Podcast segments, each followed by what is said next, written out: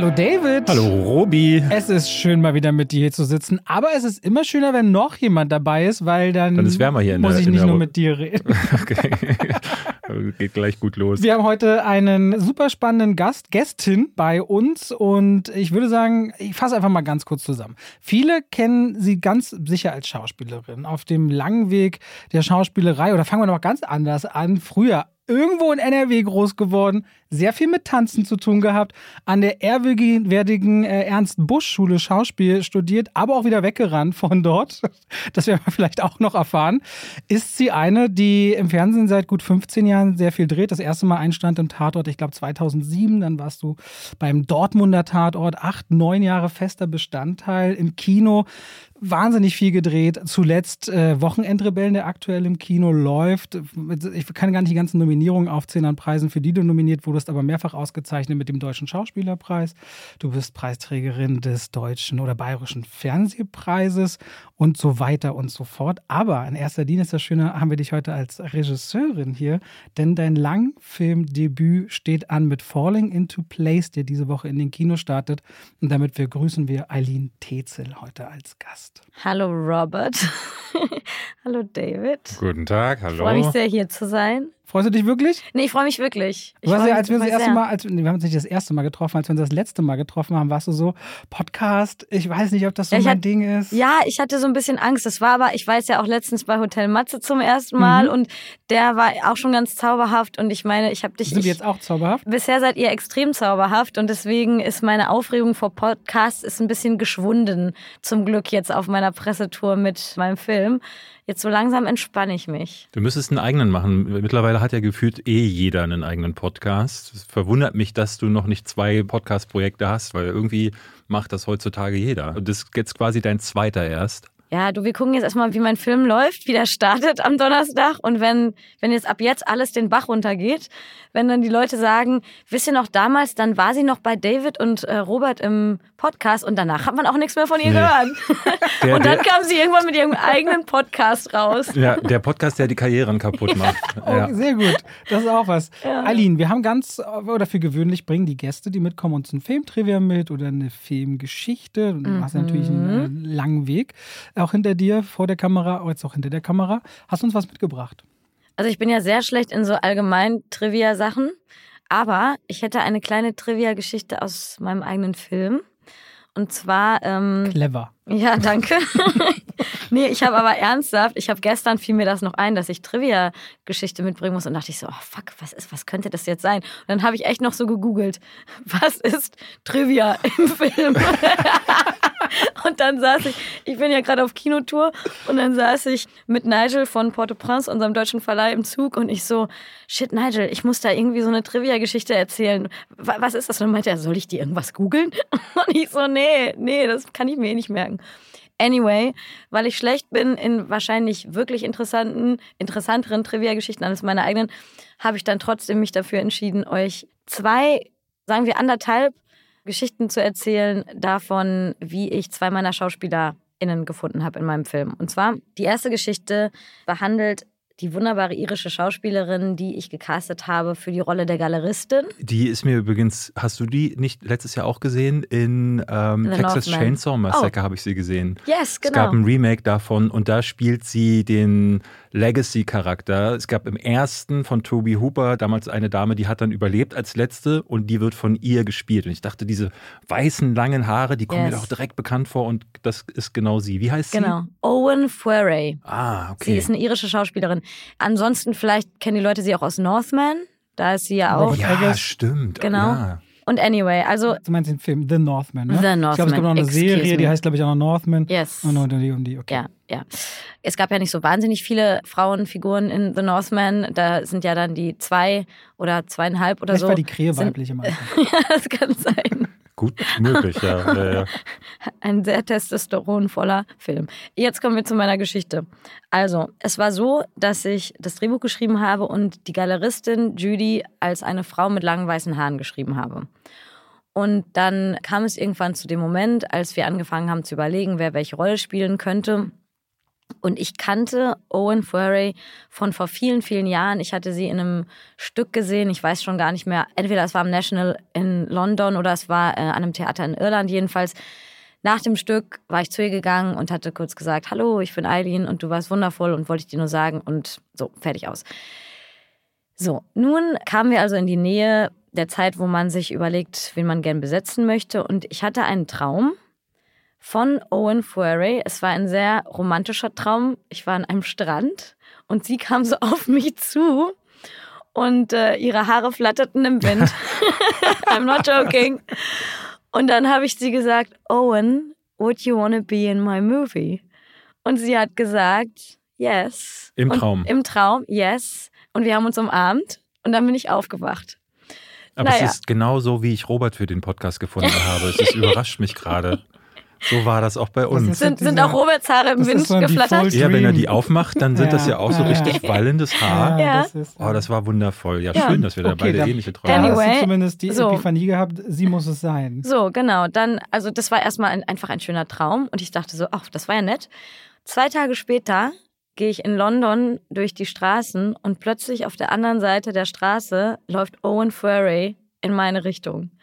Und dann bin ich auf die andere Seite gerannt und meinte nur so, Owen, please don't think I'm crazy, but we met a few years ago and I dreamt about you two nights ago and I wrote a script and there's a role. It's a tiny role, but it's, it's, it's important for me. Would you want to play this role or would you want to read the script? Mhm. So, soll ich das eigentlich nochmal auf Deutsch sagen oder habt ihr Nein. international Wer das nicht versteht, Zuhörerschaft? hier kann. Ja, okay. Wir haben nur kluge Zuhörer. Nur. nice, I like it. Genau, und dann hat Owen sich erstmal sehr amüsiert und fand das, glaube ich, alles sehr zauberhaft und meinte, natürlich liest sie gerne das Drehbuch. Hat mich dann noch zu ihrem Theaterstück eingeladen, was abends im National lief. Genau, und dann hat sie irgendwie am nächsten Tag gelesen und hat angerufen und gesagt, sie spielt das. Das ist der erste Teil meiner süßen Geschichte. Es gibt noch einen zweiten Teil. Und zwar betrifft die den Schauspieler Rory Blackburn, der den Ex-Freund von Kira spielt, Aiden. Mhm. Und zwar war es so, dass ich SchauspielerInnen recherchiert hatte und in einem Showreel von einer Schauspielerin war dieser Typ zu sehen. Und ich dachte mir irgendwie so, oh, der ist nicht uninteressant. Für Ian habe ich damals noch gedacht, also für meine männliche Hauptrolle. Weil wir haben lange bevor wir am Ende des Tages mit Des Hamilton unser endgültiges Ensemble gecastet hatten, gab es so eine Zeit, wo ich noch dachte, okay, ich halte mir das noch offen, ob die Rolle Ian, die männliche Hauptrolle, ob der Schotte ist oder Ihre oder Engländer, gucken wir mal.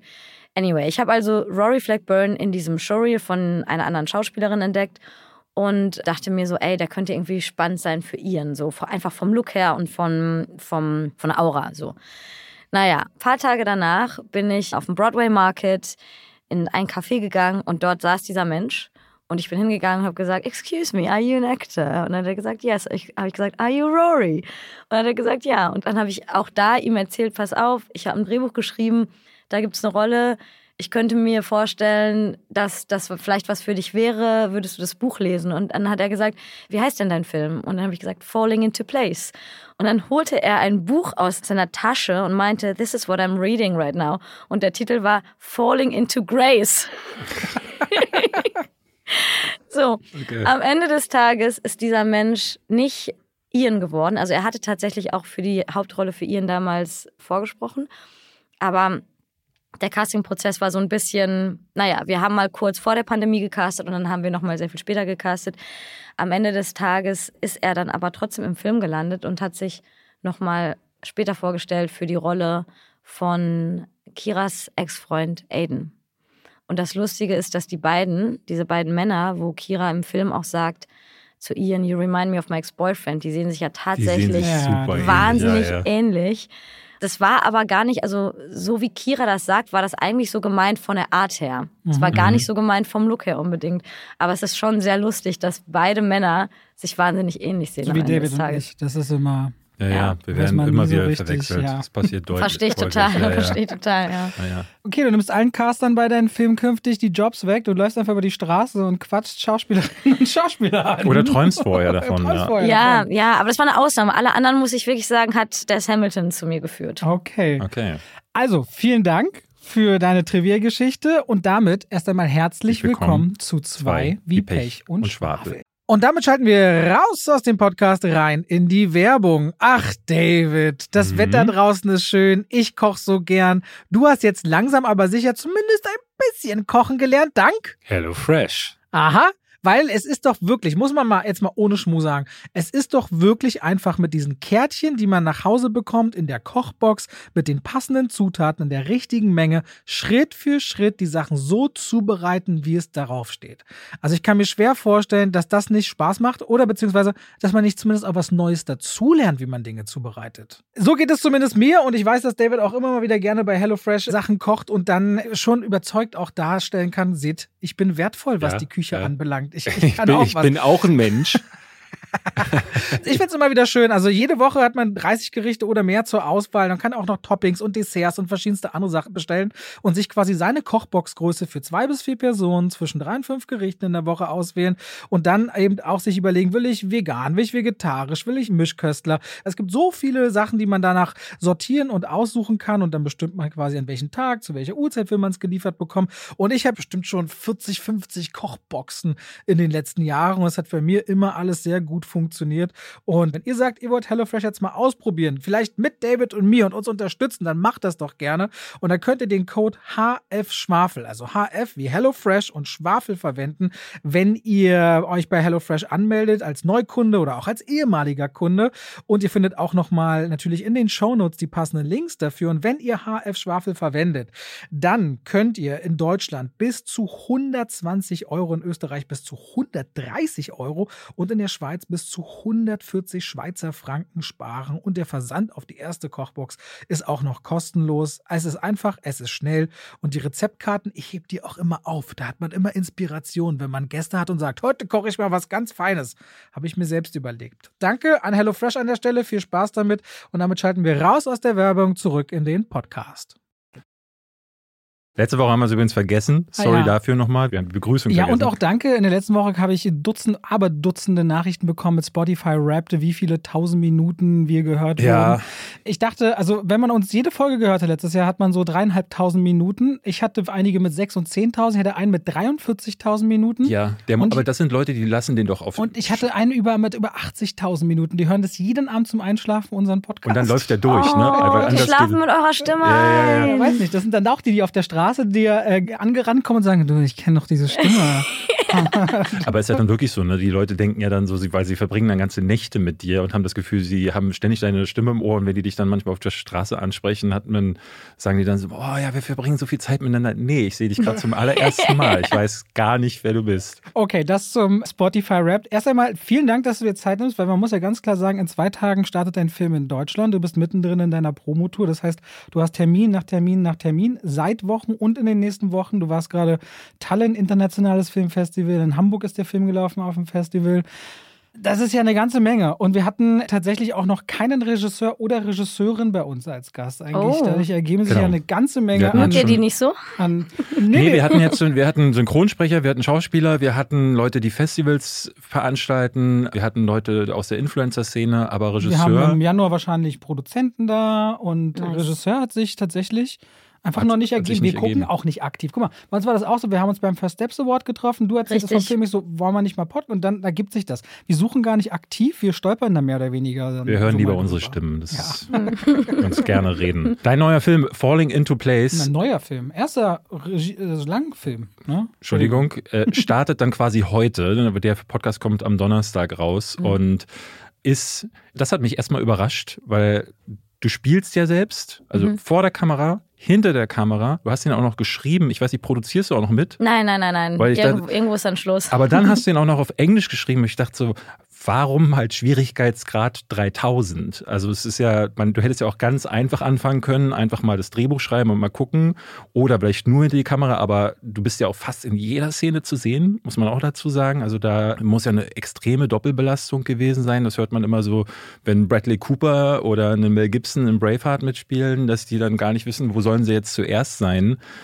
Da hast du dir ja wirklich gleich den höchsten Schwierigkeitsgrad von allen ausgesucht. Warum das denn? Ich dachte einfach, ich muss mich abhärten für diese Welt und diesen Beruf. Nein, Scherz. Ich habe mir das gar nicht so ausgedacht, sozusagen. Es ist eher so alles aufeinander gepurzelt. Also es ging erst mal damit los, dass ich dieses Drehbuch geschrieben habe und das kam einfach auf Englisch aus mir heraus. Das war jetzt gar nicht so geplant. Also es gibt so eine kleine Geschichte, wollt ihr die hören? Zu, Bed and Breakfast in Schottland über Silvester. Exactly, exactly. Okay, vielleicht erzählen wir die nicht, weil wahrscheinlich gibt es so ein paar NDR-Talkshow-Zuschauer, die diesen Podcast hören, die die NDR-Talkshow auch gesehen haben. Ich kann es mal zusammenfassen. Du warst im Bed and Breakfast über Silvester in Schottland, glaube ich.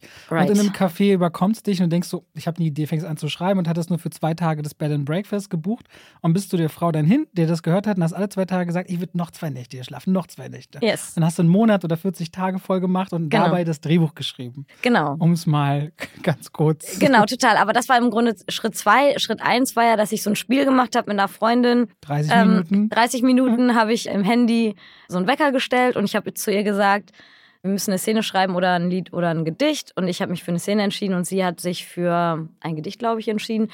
Und dann kam direkt dieser Dialog zwischen Kira und Ian, den man im Film sieht, wenn die am Hafen sitzen, wo Ian sagt, das Leben ist nur eine Wiederholung von Ablenkungen, um uns vergessen zu lassen, dass wir sterben werden. Und dann sagt Kira, äh, deswegen sind wir hier. So. Mhm. Und dieses Gespräch, wo er versucht, am Ende sie zu küssen und sie sagt, nee, so weit sind wir noch nicht, das kam sozusagen da mit diesem Spiel, was ich mir ausgedacht hatte, einfach so aus mir heraus. Und dann habe ich mir ungefähr überlegt, wer Kira und wer Ian sein könnten und was passiert. Und dann hat aber der Wecker geklingelt nach einer halben Stunde. Und dann habe ich das Ding quasi erstmal liegen gelassen. Aber das war eigentlich der allererste Punkt, wo diese zwei Menschen sozusagen zu mir gekommen sind und dieser Dialog kam halt direkt schon, dieses Gespräch kam direkt schon auf Englisch aus mir heraus. Und es hat sich für mich gar nicht die Frage gestellt oder ich fand es gar nicht seltsam, dass ich jetzt auf Englisch anfange, ein Drehbuch zu schreiben, sondern das war einfach so. Da trifft sich eine Deutsche und ein Schotte, die treffen sich in Schottland.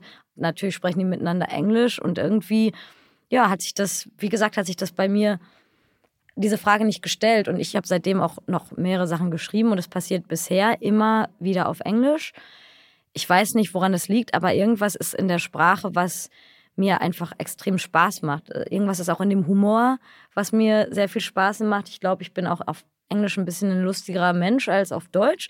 Und so war das quasi erstmal so, dass es dieses Buch auf Englisch entstanden ist. Und dann gab es quasi so die nächsten Schritte. Ich habe dann das ProduzentInnen geschickt, die Weidemann Bros, die mit Systemsprenger ja groß im Kino waren vor ein paar Jahren haben dann angebissen und die haben dann gesagt, ey, was ist eigentlich, würdest du, ist das jetzt dann, wird das auch dein Regiedebüt und wirst du eigentlich auch Kira spielen? Und für mich war es halt so, ich dachte mir so, okay, es gibt verschiedene Möglichkeiten. Hauptsache, dieses Buch wird zu einem Film. Welche Rollen auch immer ich dann dabei einnehme, darüber kann man ja reden. Man kann ja darüber reden, was, was sozusagen das Ganze am realistischsten macht. Mhm. Und dadurch, dass die Weidemanns aber sehr klar waren und meinten, nee, wir glauben schon, dass dieses Paket nicht nur richtig ist, sondern uns auch dabei helfen kann, dass wir dieses Projekt überhaupt auf die Beine stellen, weil es mega schwer ist, Geld aus Deutschland zu wollen und damit ins Ausland zu gehen und um es dort auszugeben, ist jetzt nicht so ideal für die Filmförderung. Und am Ende des Tages haben wir dann auch einiges in NRW gedreht, weil wir eine schöne Film- und Medienstiftung NRW-Förderung drin hatten. Aber ihr müsst ja dann auch, ne? Es ist müssen wir genau. Ja, genau. Hm. Und natürlich ganze Postproduktion und so weiter. Aber wir haben auch ein paar Drehtage in NRW gemacht. Aber trotz allem ist es, ist es schon ein sehr UK-Projekt für so ein, ja, für eine deutsche Produktion. Ich finde es ja gerade bei so Liebesgeschichten, finde ich das nochmal spannender eigentlich, ne? weil diese sprachlichen Grenzen, die zwischen Kira und Ian bestehen, die machen ja dann nochmal so eine zusätzliche Barriere auf. Ich meine, wenn man sich so datet oder kennenlernt, hat man ja eh schon eine ganze Menge an Barrieren, die man überhüpfen muss und da kommt dann nochmal die sprachliche dazu, wobei sie jetzt gar nicht so auffällt, ne, weil im Film wird nie so richtig deutlich, dass Kira eine Deutsche ist und dass da diese Grenze besteht. Aber ich finde, dadurch ist es nochmal eine zusätzliche Hürde, die dann noch ein bisschen mehr Spannung und also äh, in jetzt, diesen Anfang hinein. Aber vielleicht sagen wir erstmal, genau, worum, es geht. geht. Beziehungsweise nochmal, Mini-Bezug zu dir, ist es nicht wie bei Anatomie eines Falls beispielsweise, wo bei Sandra Hüller die Sprachbarriere ganz großes Thema ist, um eine Figur zu transportieren, mhm. sondern hier erwähnt Kira zwar, ey, ich bin Deutsche und angeblich sind wir nicht lustig genau. und so in einem Café. Ist aber nie so ein Thema. Es ist aber kein wirkliches äh, großes Thema. Falling into Place. Wie ist es für dich, wenn andere deinen Film zusammenfassen? Ich, mein, ich bin jetzt gerade mega gespannt. Bist du sehr ja, ja, voll. Okay. Wir haben es ja schon gehört, es geht um Kira und Ian. Beide anscheinend so ein bisschen über eine kurze Zeit entflohen von der Heimat. Der eine in der Nähe der Familie zu Besuch, die andere wirkt ein bisschen verloren, treibt sich durch die Clubs, findet schnell auch so zu Typen, aber du merkst, irgendwas arbeitet in der. Und beide lernen sich in einer, mehr oder weniger an einem Abend in einer Gasse kennen und beschließen, also irgendwie Verbringen wir jetzt mal kurz Komm, Zeit komm, wir miteinander. kommen wir ganz gut miteinander klar. Unsere Nonsensgespräche wären irgendwie zu tiefsinnigen Gespräche und unsere schwachsinnigen kindlichen Spiele verbinden uns aber auf eine sehr amüsante Art und Weise miteinander und verbringen deswegen eine Zeit miteinander, die eigentlich unvergesslich ist, die vor allem ihr auch einen tiefen Einblick in ihm letztendlich geben kann. Aber ehe sich die Zeit versieht, bricht jeder auf nach Hause, ohne dass sie wissen, dass sie beide eigentlich in London leben und sich fast immer wieder begegnen, aber beide auch ihr Päckchen zu tragen haben. Der eine mit der Familie und einer Beziehung, die irgendwie parallel verläuft oder anfängt parallel sich voneinander zu entfernen. Und die andere, die verlassen wurde und eigentlich Angst hat, mit sich alleine zu sein, aber vielleicht doch es wert ist, mit sich zu sein und viel mehr vom Leben erwarten darf, als das, was ihr Ex-Partner, an dem sie aber hängt, zu bieten hat. Das wäre für mich so Oh, ungefähr. voll schön. Das ist der Profi hier. Das dem neulich, mag ich sehr. nachgesagt, dem neulich nachgesagt wurde, er wäre rhetorisch brillant. Also ich, das fand ich, ich fand das jetzt wirklich auch rhetorisch brillant und ich werde mir das So. dann ab Donnerstag immer mal wieder anhören, damit ich jetzt demnächst Mhm. bei meiner weiteren Pressearbeit mir das einfach klauen kann. ja, ja. Das ist Falling into Place, ein Drama, was sehr romantisch unterlegt ist. Und diese Stimmung zwischen Melancholie und Hoffnung, zwischen Leid, aber auch Liebe, sofort mit dieser Isle of Sky, mit dieser Lichtstimmung. Das fand ich Ja, wirklich ja. sehr spannend. Dieses weiche Einfangen von Licht und Ruhe. Die Kamera generell richtig gut. Also ich weiß nicht, wo du den Kameramann gefunden hast, aber das war Mhm. stark. Danke. Ich hatte die ganze Zeit zwei Filme im Kopf. Und zwar einen, der jetzt sehr aktuell ist und einen, das haben wir lange nicht gehabt, nämlich die Linklater-Filme Before Sunrise. So dieses Mhm. Zusammen irgendwo langlaufen und einfach nur Ist das mit Boyhood? Richard Linklater? Richard Linklater. Der hat auch Boyhood, Boyhood gemacht, Genau, genau. Ja. Aber der, das ist der mit Ethan Hawke, Mhm. diese drei Filme. Julie Delphi ist, ist die weibliche Hauptdarstellerin und sie laufen durch Paris und schnattern einfach, lernen sich kennen. Und dadurch entsteht im Grunde über den Film nur durch die Gespräche so ein Psychogramm der beiden, aber auch so eine tiefe Romanze, die sich dann über drei Filme erstreckt. Und das ist hier A sehr ähnlich. Dann habe ich aber noch einen anderen Film dieses Jahr gesehen, den ich zu meinen Jetzt Lieblingsfilmen. Darf ich raten? Du sagst jetzt Rylane? Nein. Oh. Aber Rylane, ist, Rylane geht Rylane auch geht auch in die Richtung. Hast du Rylane gesehen? Nee, leider noch Guck nicht. Auch britischer ich weiß, Film. Lust kannst du ihn gucken. Ganz Fantastisch, einer Best des Ja. Jahres. Nee, Past Lives. Den Ja, hast du, glaube ich, nicht sagst. gesehen. Ja. Past Lives ist ist auch fantastisch. Und was ich bei Past Lives großartig finde, es geht ja auch so ein bisschen darum, zwei Leute, ne, in dem Fall im Past Lives sind zwei Kinder, merkst du, da ist irgendwas, aber dann werden sie getrennt. Und über die Jahre ist da immer wieder irgendwie was, sie finden wieder zueinander, aber sie sind beide in Situationen ihres Lebens, wo sie eigentlich nicht zusammen sein sollten oder können. Und hier ist es sehr ähnlich. Und was ich bei Past Lives sehr schön finde, ich mag das, wenn Geschichten nicht so nach Klischee und Schema F passieren. So, ne, man, zwei lernen sich kennen, äh, jetzt auf der Isle of Sky und dann könnte man meinen, man weiß, wie dieser Film endet, aber tut er dann halt nicht. Weil aber auch sehr viele toxische Elemente dabei sind. Also das fand ich auch sehr spannend. Das ist bei Past Lives ja auch so. Die beiden sind in Past Lives, falls ihr den schon gesehen habt, ich sag, rede jetzt mal eher über den, weil ich bei dir nicht zu viel spoilern möchte. Aber die sind an, sind schon auch scheiße zueinander. Und in Past Lives, sie, die Hauptdarstellerin, hat dann auch einen Partner, trifft dann aber auf ihre vergangene Liebe wieder. Und dann merkst du so, sie hat so einen ganz äh, einen schlechten Umgang mit sich, aber auch mit diesen beiden Männern. Und ich finde das immer sehr schön, weil so ist ja das Leben. So sind ja viele Beziehungen. Voll. Oder so, so datet man ja auch. Und ich finde es schön, wenn Drehbücher geschrieben werden, die so lebensnah sind. Und ich habe die ganze Zeit aber gedacht, was ist bei Aline los? Wie ist das mit ihrem Liebesleben? Weil da ganz viele Elemente, man schreibt ja, glaube ich, auch ein bisschen aus dem Herzen heraus und es sind äh, sehr viele Elemente drin gewesen, wo ich dachte so, oh, du, an was für Männer bist du wohl geraten? Oder sind das einfach nur Konzepte, die du äh, so hattest? Also ich glaube, erstmal hat mich schon immer und wirklich schon als Kind haben mich schon immer die Themen lieben und auch Liebe verlieren Hm. hat mich schon immer irgendwie so ganz, ganz tief berührt. Das ging schon, äh, es ist, jetzt kommt eine weitere Trivia-Geschichte. Es ging tatsächlich schon so bei mir im Kindergarten los. Es, das ist kein Witz. Da war ich in einen Schauspieler aus dem Fernsehen verliebt. Wen? Roy Black? N- Nee, in Roy Black war ich auch verliebt, aber habe ich ja gesagt, da war er schon tot. Ach so, okay. Also es waren auch immer sehr sehnsüchtige Lieben Mhm. dabei. Dieser Mensch, äh, Axel Malzacher aus der Serie Hotel Paradies. Boah, kenn das ich war, nicht. Ich habe den das doch denn? mal gedreht früher zur Das- Schauspielzeit. Das, ich kenne doch das, war so eine, das war so eine sehr harmlose Vorabendserie, sage ich Mhm. jetzt mal. Und er spielte den Sohn, wenn ich mich nicht täusche, von diesen Hotelbesitzern, der damals, glaube ich, im Rollstuhl saß. Auf jeden Fall hatte er auch Krücken.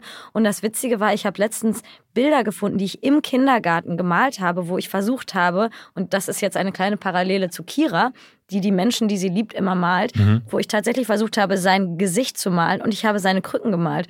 Und das fand ich schon ein bisschen zauberhaft. Ich habe damals auch zu meiner Mutter gesagt, dass sie ihm einen Brief schreiben soll, dass ich ihn heiraten möchte und dass er bitte warten soll, bis ich alt genug bin. Mir ist ja klar, dass ich noch ein Kind bin, aber bis ich alt genug bin zum Heiraten. Aber er ist heutzutage, er ist aber geguckt, der ist 62. Ja, witzigerweise, ich, ich weiß, der ist noch da. Witzigerweise, ich habe ihn dann tatsächlich getroffen, als ich, wie alt war ich denn dann? So irgendwie so Ende 20 oder sowas war, um die 30 und er dementsprechend, keine Ahnung, wahrscheinlich sowas wie 55, I don't know.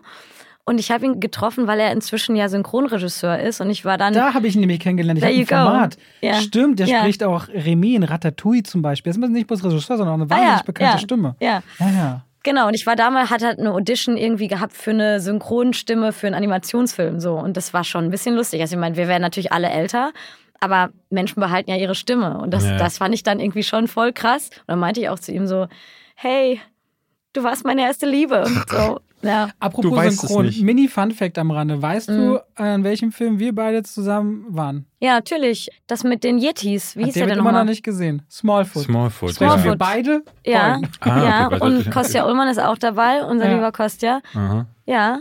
Das, das war schön. Aber zurück zu dir an der Stelle, weil du hast natürlich so viel PR. Äh, du, wir haben dich nicht allzu lange hier, deswegen wir heute die Filme, yes. die wir sonst besprechen, quasi danach zu zweit besprechen. Dieser Weg jetzt Regisseurin zu sein. Du hast mhm. vorher einen Kurzfilm unter anderem ja schon gemacht. Wie ist denn das, hinter die Kamera zu treten und so einen großen Film mit internationalem Cast? Ich meine, das sind Leute aus Game of Thrones und sonst was, die du da besetzt hast zu inszenieren. Ja. Denkst du, also gehst du dann ruhig ins Bett? Fühlst du dich da nicht ständig überfordert mit? Also es ist ja so, man zieht dann halt durch, ne? Und man funktioniert einfach und man ist konzentriert und das funktioniert. Du bist gar nicht mehr du. Nee, also ich bin natürlich zu 100 Prozent ich, aber ich bin natürlich dann sehr auch auf dieser Linie dessen, was ich, was ich zu tun habe, was einfach sozusagen dieser Stream ist von diesem Projekt, von dieser Aufgabe, von dieser Vision. Ich weiß nicht, wie ich es wie ich's nennen soll.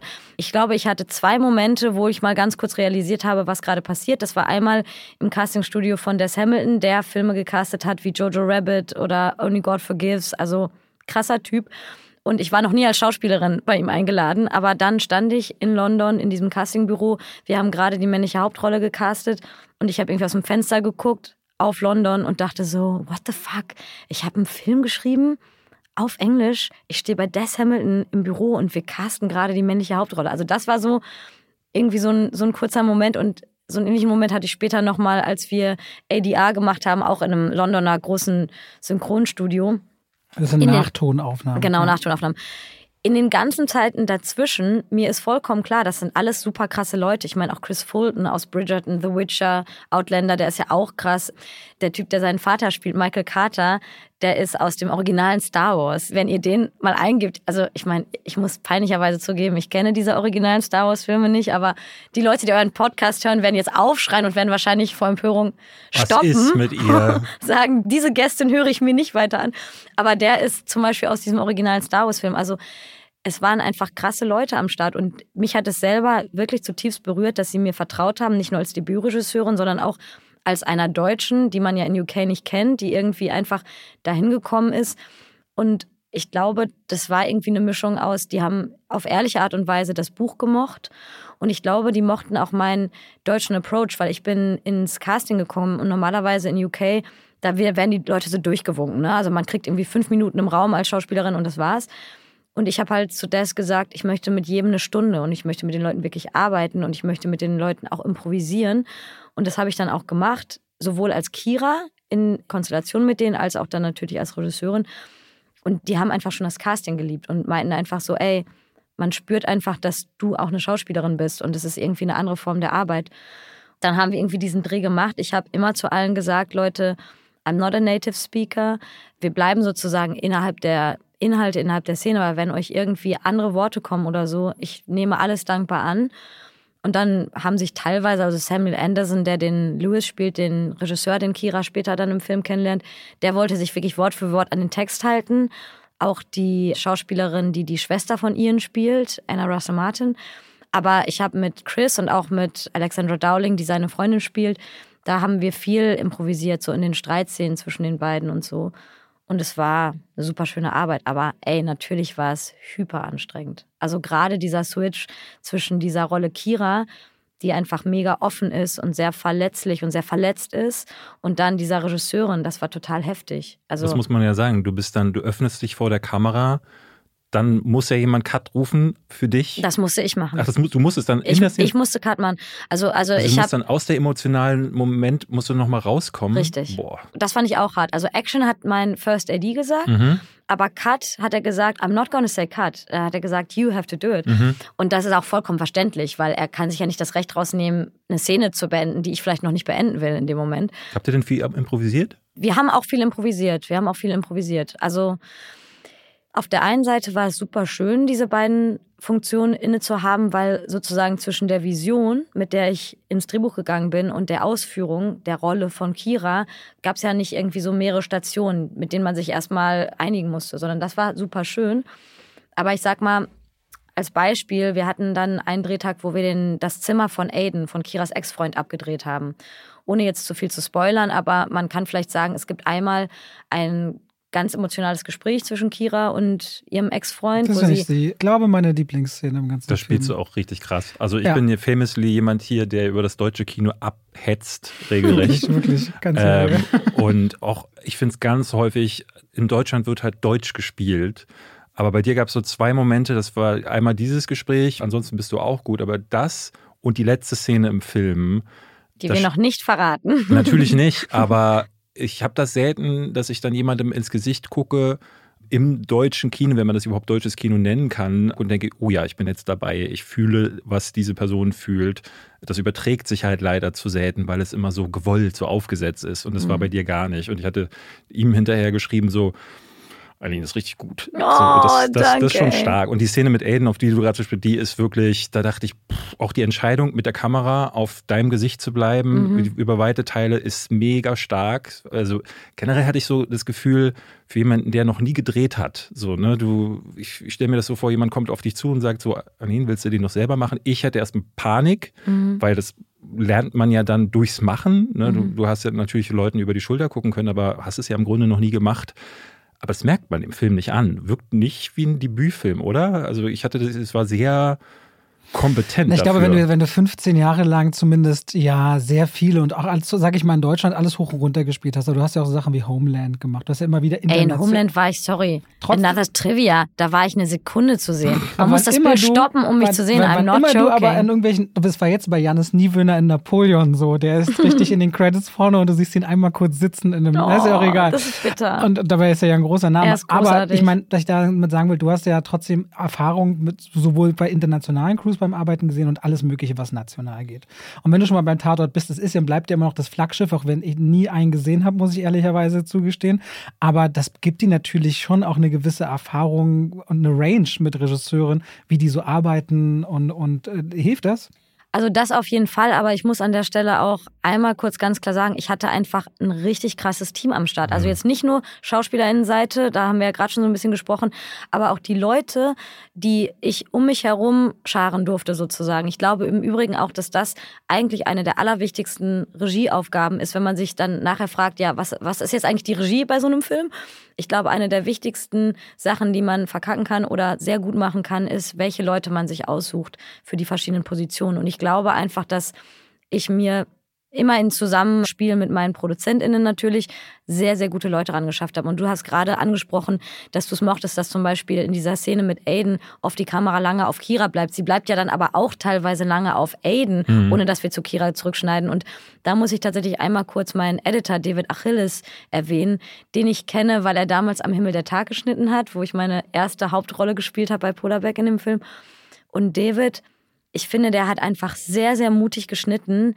Teilweise äh, ruppig, teilweise super lange ist er irgendwo verweilt. Und der hat sehr viel dazu beigetragen, zum Beispiel, dass so bestimmte Momente, ja, nochmal wie so eine Ebene darunter bekommen hat, die die gehalten hat, sozusagen. Und Julian Krubasek, wir haben gerade schon über die Kamera gesprochen, krasser Typ, aber auch Musik, John Hopkins, Ben Lucas Boysen. Also es sind halt von allen Seiten unglaublich gute Leute dabei gewesen, Mhm. die super professionell sind, die super erfahren sind und die einfach so ihr krassestes Talent in diesen Film mit reingebracht haben. Das war ich ja nicht alleine. Ich habe einfach ein super gutes Team gehabt, man kann es nicht anders sagen. Ich habe gerade vergessen, was wir eigentlich noch sagen wollten. Ah, dieser Drehtag, an dem wir also diese Szene gedreht haben, an dem Tag haben wir auch, und das kann ich jetzt sagen, ohne zu sagen, zwischen wem äh, dieser Sex äh, stattfindet, aber es gibt ja auch eine Sexszene in diesem, okay, ich, jetzt möchte ich nicht zu viel verraten, aber sagen wir mal so, es gibt eine Sexszene mit Kira, die ist eigentlich sehr traurig, wenn man, wenn man ehrlich ist. Und das war zum Beispiel so ein Drehtag, ich habe diese beiden Szenen am gleichen Drehtag gemacht und an dem Drehtag habe ich gemerkt, wie heftig das gerade ist, dass ich beides gleichzeitig bin, die Hauptdarstellerin ja. und die Regisseurin. Und an dem Tag ist mir das irgendwie sehr nahe gegangen. An den meisten Tagen ging es total gut und war einfach nur wahnsinnig anstrengend und ich habe halt immer nur so vier Stunden geschlafen, weil ich so viel zu tun hatte. War aber alles fair enough. Aber in den Momenten, wo Kira Sachen emotional sehr nahe gegangen sind, war es schon krass, weil Normalerweise als Schauspielerin, wenn ich in emotionale Szenen gehe, dann hat man danach ja irgendwie so einen Moment, wo man sich mal ganz kurz zurückziehen kann, mal ganz kurz wieder klarkommen kann und irgendwie so. Und diese, ähm, diese und man Übergänge hat ja immer den Regisseur, muss man ja auch dazu sagen. Genau, man hat dann im besten Fall auch noch mal eine Regisseurin oder einen Regisseur, die einen kurz in den Arm nehmen und sagen, ey, super. Und diese Momente gab es halt nicht. Also es war halt so, man macht sich komplett auf, man ist total verletzlich und dann muss man selber Cut sagen und dann muss man selber allen sagen, was das man jetzt im nächsten Tag anders macht. Und genau, das, weil das gehört ja noch dazu. Schauspielerführung ist ja einer der wichtigen Aspekte dann noch. Das heißt, du musst die anderen anleiten, musst dem Kameramann irgendwie mit dem kommunizieren. Das Licht hat vielleicht Besonders nicht diese Szene ist zum Beispiel, weil du gerade auch sagst, du findest sie sehr traurig. Für mich ist die sehr schwer zu nehmen. Auch im Nachhinein jetzt immer noch einzuordnen, was soll ich eigentlich dieser Szene gegenüber empfinden. Aber du da, wir dürfen nicht so viel nee, verraten. Nee, ich glaube, es ist aber da wirklich, das hat auch viel so mit eigener Biografie kann es zu tun zu haben, wie man das interpretiert oder allein schon welche Du hast dich an dein welche, Sexleben welche, erinnert welche, gefühlt. Ne? Du hast dich an dein Sexleben erinnert gefühlt.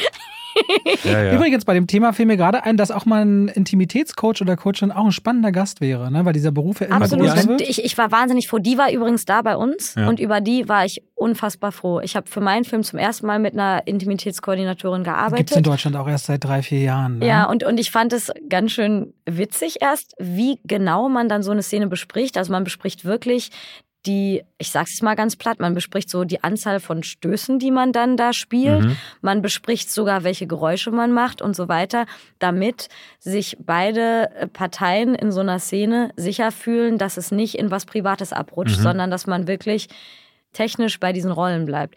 Und ich fand das zum Beispiel gerade für mich jetzt in der Situation, in der ich eben nicht noch außerhalb von mir eine Regie hatte, fand ich super schön, dass sie da war und einfach ganz konzentriert für diese Szene für mich. Ähm, Super spannendes Sicherheit Thema. reingebracht Super hat. spannendes Ja. Thema. Ne? Also gerade wenn man auch so, ja, es gibt ja Filme wie Blau ist eine warme Farbe und so, wo man sich ganz klar fragen kann, wie genau. naja, und es da gab es gibt diese auch- Position noch nicht. Und es ne? gibt ganz legendäre Szenen in der Filmgeschichte, ne, wo Die aus dem Ruder gelaufen sind. Die richtig aus dem Ruder gelaufen sind. Ja, Ja, ja. Ja, und ich meine, ich, ich habe auch damals gelesen, Blau ist eine warme Farbe. Die eine Schauspielerin, die hat ja dann Therapie auch danach machen müssen, Ja? weil sie sagt, dass, ja, also die hat auch jahrelang da nichts gedreht. Das müsst ihr einmal bei Google eingeben, da seht ihr ganz viele Artikel. Das Das, hat sie fertig gewesen. gemacht, hat sie fertig gemacht, diese, Ja. diese Szenen, weil, Also, das, weil die, war, die waren einfach beide wahnsinnig jung.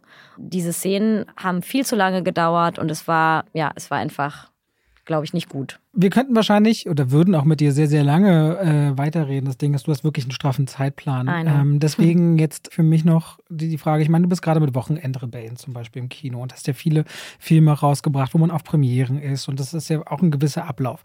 Aber ist dieser ganze, jetzt ist in zwei Tagen Kinostart, ist so diese Aufregung, wenn man selber Regisseurin ist, und das ist ja wirklich das eigene Baby. Ne? Man hat nicht nur in Anführungszeichen mitgemacht, man hat es erschaffen, erfunden, entwickelt Mhm. und jetzt präsentiert man es der Welt. Wie anders ist denn das im Vergleich? Äh, pf, keine Ahnung, für mich ist alles mega surreal, immer noch. Ich freue mich total über jeden Moment, wo ich irgendwie auch jetzt bei euch sitzen kann und über den Film sprechen kann und so, weil ne, wir sind ein Debütfilm, wir sind ein Indie-Film. Wir sind jetzt nicht so wie Wochenendrebellen äh, mit einem dicken Studio dahinter, wo man ganz Deutschland voll plakatiert, sondern wir versuchen, den Film an die Menschen heranzubringen. Deswegen mache ich jetzt auch eine große Kinotour. Aber für mich ist dieser Moment, ja, ganz besonders. Und das Schöne ist, dass ich super schönes Feedback bekomme vom Publikum jetzt auch schon. Auch in Tallinn zum Beispiel.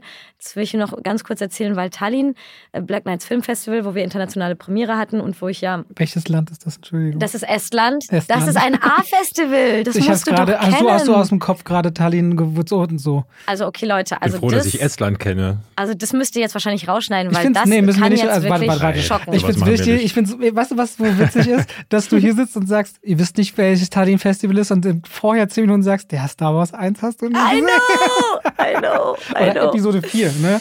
Ja. Insofern Okay, aber uns anyway. allen sei zugestanden, etwas dazu zu lernen. Also es ist ein ganz, ganz zauberhaftes Filmfestival. Mhm. Es, geht, es gehört eben in die Gruppe der A-Festivals, so wie Cannes, Berlinale und so weiter. Ja, sorry, ist, das, ist, ist, das ist aber nochmal ein Unterschied. Also kann Berlinale, Venedig, Toronto und Sundance okay und dann Tallinn ist nicht auf dieser Nein, Ebene. doch, es ist Wollt ihr die aber letzten doch, Minuten es mit ist, Streiten ver verbringen Leute, jetzt? Erzähl nee, bitte Leute, dein bitte. Entschuldige. es, es, es, ist, es ist in der Gruppe der A-Festivals drin. Es ist ein kleineres Festival. Es hat nicht ganz so viele verschiedene Wettbewerbe. Dafür werden aber den Wettbewerben, die es hat, sehr viel mehr Aufmerksamkeit zugesprochen, was super schön ist. Und wir liefen in der First Feature Competition.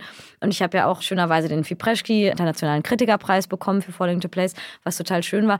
Aber was ich kurz erzählen wollte, was das Besondere war, dort das Screening zu machen und dort die Publikumsreaktion zu bekommen, in einem Land, wo natürlich auch niemand mich kennt. Also bei den anderen Schauspielern weiß ich es immer nicht, weil die halt auch in UK viele Sachen gemacht haben. Aber einfach so zu merken, okay, die Menschen fühlen und denken Dinge, die ich, glaube ich, beim Schreiben auch gefühlt und gedacht habe. Und für mich war ist jetzt gerade dieser Moment, wo ich den Film mit Publikum teile, der Moment, wo ich nochmal auf eine ganz andere Art und Weise verstehe, warum man Filme macht. Und dass es wirklich wie so eine Verbindung ist. Also irgendwie etwas, was ich gefühlt habe in dem Moment, wo ich so ganz alleine war mit diesem Drehbuch, noch nicht mal wusste, ob ich es teilen werde. Und jetzt, so sechs Jahre später, ist der Moment, wo Menschen einfach auch das fühlen. Das ist so, keine Ahnung, als hätte man so einen Telefonanruf und der braucht halt sechs Jahre, bis die Stimme beim anderen ankommt. Aber ich finde es wunderschön und ich habe jetzt, für mich ist eine ganz neue Welt aufgegangen, seit ich diesen Film gemacht habe. Und ich verstehe jetzt erst, wie krass es ist, dass ich ein Teil davon sein darf, in verschiedenen Positionen, ein Teil davon sein darf, Filme zu machen.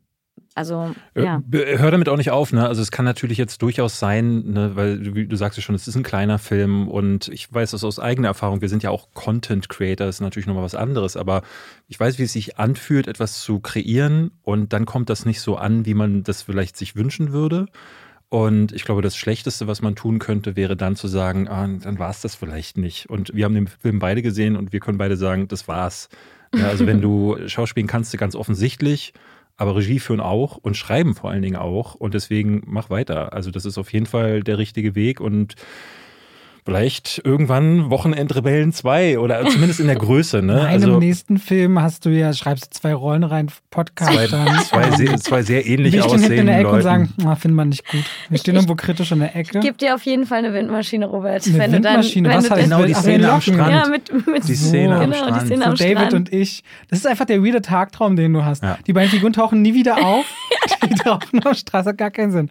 Liebe Eileen, du musst wirklich weiter. Ja. Wir danken dir sehr, dass du dir die Zeit genommen hast, hier heute zu sein. Wir drücken dir die alle Daumen, die wir haben für den Kinostart von Falling into Place. Ab diesem Donnerstag, dem 7. Dezember in den Kinos. Wenn es zu Weihnachten Kinogutscheine gibt, spätestens dann könnt ihr sie dafür einlösen. Und weißt du, wie viele Leinwände ihr habt in Deutschland? Ich glaube, Kopien? ich glaube um, um, um die 50, aber mit der großen Hoffnung, dass wir Ja, noch ja. ein bisschen äh, nachspielen Genau. können. Dass, Also dass noch ihr seid, ihr seid schuld, wenn es nicht mehr als 50 Leinwände werden. Haltet euch ran. Vielen Dank, Eileen. Danke euch. Danke dir.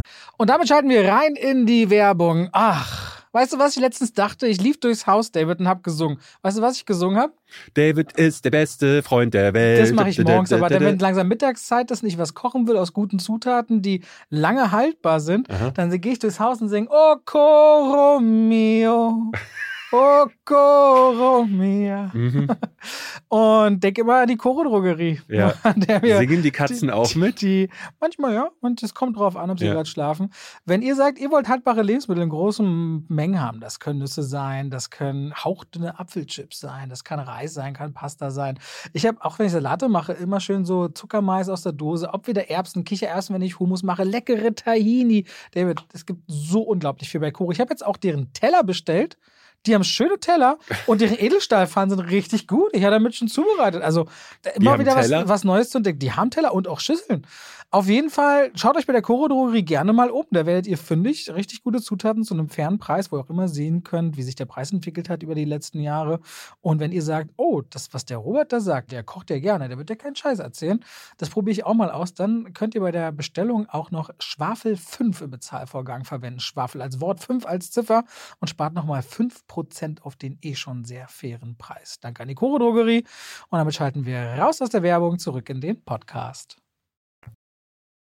Wie wir gerade schon gehört haben, Eileen ist äh, jetzt schon fleißig unterwegs, den Film weiter promoten. Ich glaube, sie ist jetzt bei Glashäufer Umlauf. Es, es, es ist ja Wahnsinn, was man da so erlebt. Aber David, wir haben noch ein paar Filme, über die wir reden wollen, Genau. müssen und dürfen. Und das machen wir jetzt. Genau. Diese Woche muss man ja sagen, also so weit auseinander hat man es ja selten. Wir haben eine Derbo-Komödie, einen Weihnachtsfilm und Syrienkrieg. Ja. Das ist ein bisschen was. Wobei Krieg und Weihnachten ist für manche dasselbe. Und das stimmt. Ne? Nicht umsonst darf man äh, nicht vergessen, die umsatzreichsten Kinotage sind immer 25., 26. Dezember. A, es gibt Kinogutscheine und B, ich glaube, wenn die Familie sich Heiligabend streitet, kann man Zeit verbringen, ohne miteinander reden zu müssen im Kinosaal. Ist immer eine gute Taktik. Ja, dieses Jahr haben wir so ein Weihnachtsprogramm, wo ich ein bisschen der Meinung bin, es ist anders als letztes Jahr, wo du hattest Avatar 2. Da war klar, das werden die Leute über Weihnachten gucken.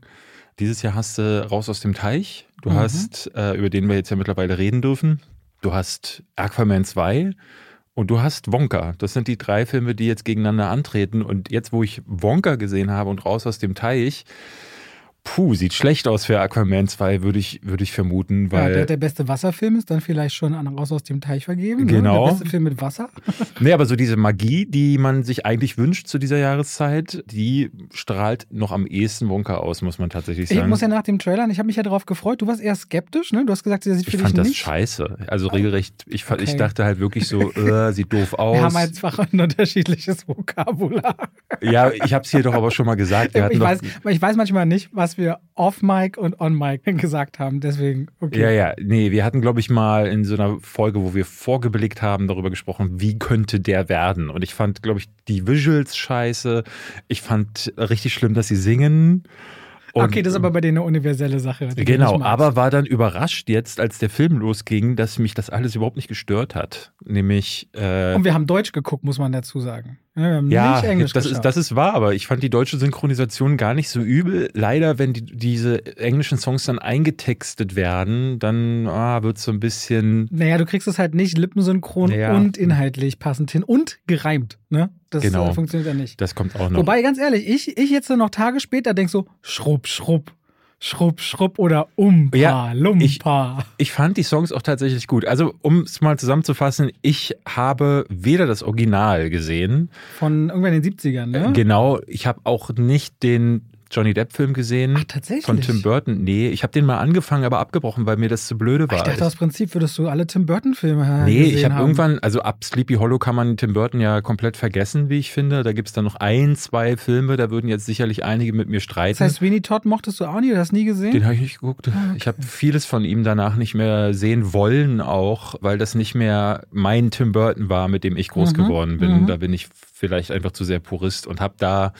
Ich bin da nicht reingekommen, ich habe es mal probiert und mir war das immer zu bunt und zu weird. Ich habe Willy Wonka auch nicht verstanden und deswegen war ich so, ah, muss ich da jetzt eine Vorgeschichte zu haben? Soll ich Aber kurz erzählen, was uns hier erwartet in der Vorgeschichte? Oder? ja, erzähl die mal. Also, Timothy Chalamet spielt äh, Willy Wonka, quasi die Vorversion, die wir schon aus Charlie und die Schokoladenfabrik kennen. Der kommt an der Küste, an der englischen Küste, Großstadt an, mit einem purpurfarbenen Mantel, einem Zylinder, einem großen Traum und zehn Silberstücke. Es dauert aber genau ein Lied, bis er die los ist und landet in einer zwielichtigen Pension und in einer mehr oder weniger problembehafteten Situation, aber trifft auch Weggefährten auf seinem Traum, ein anerkannter großer Schokolatier und Abenteurer zu werden. Damit hat aber das Schokoladenkartell ein Problem und das ruft auch die Behörden auf den Plan. Ja, ich hatte die Geschichte äh, tatsächlich vorhin meiner Frau nochmal erzählt. Und die meinte, boah, das ist ja ganz schön viel, weil ich erzählte, ja, und dann ist da noch Olivia Coleman, die in einem Hotel einen Vertrag aufsetzt, der bindet ihn dann an eine Waschküche. In dieser Waschküche trifft er eine ganze Reihe von Charakteren, die ihm dann später bei der Erfüllung seines Traums helfen sollen.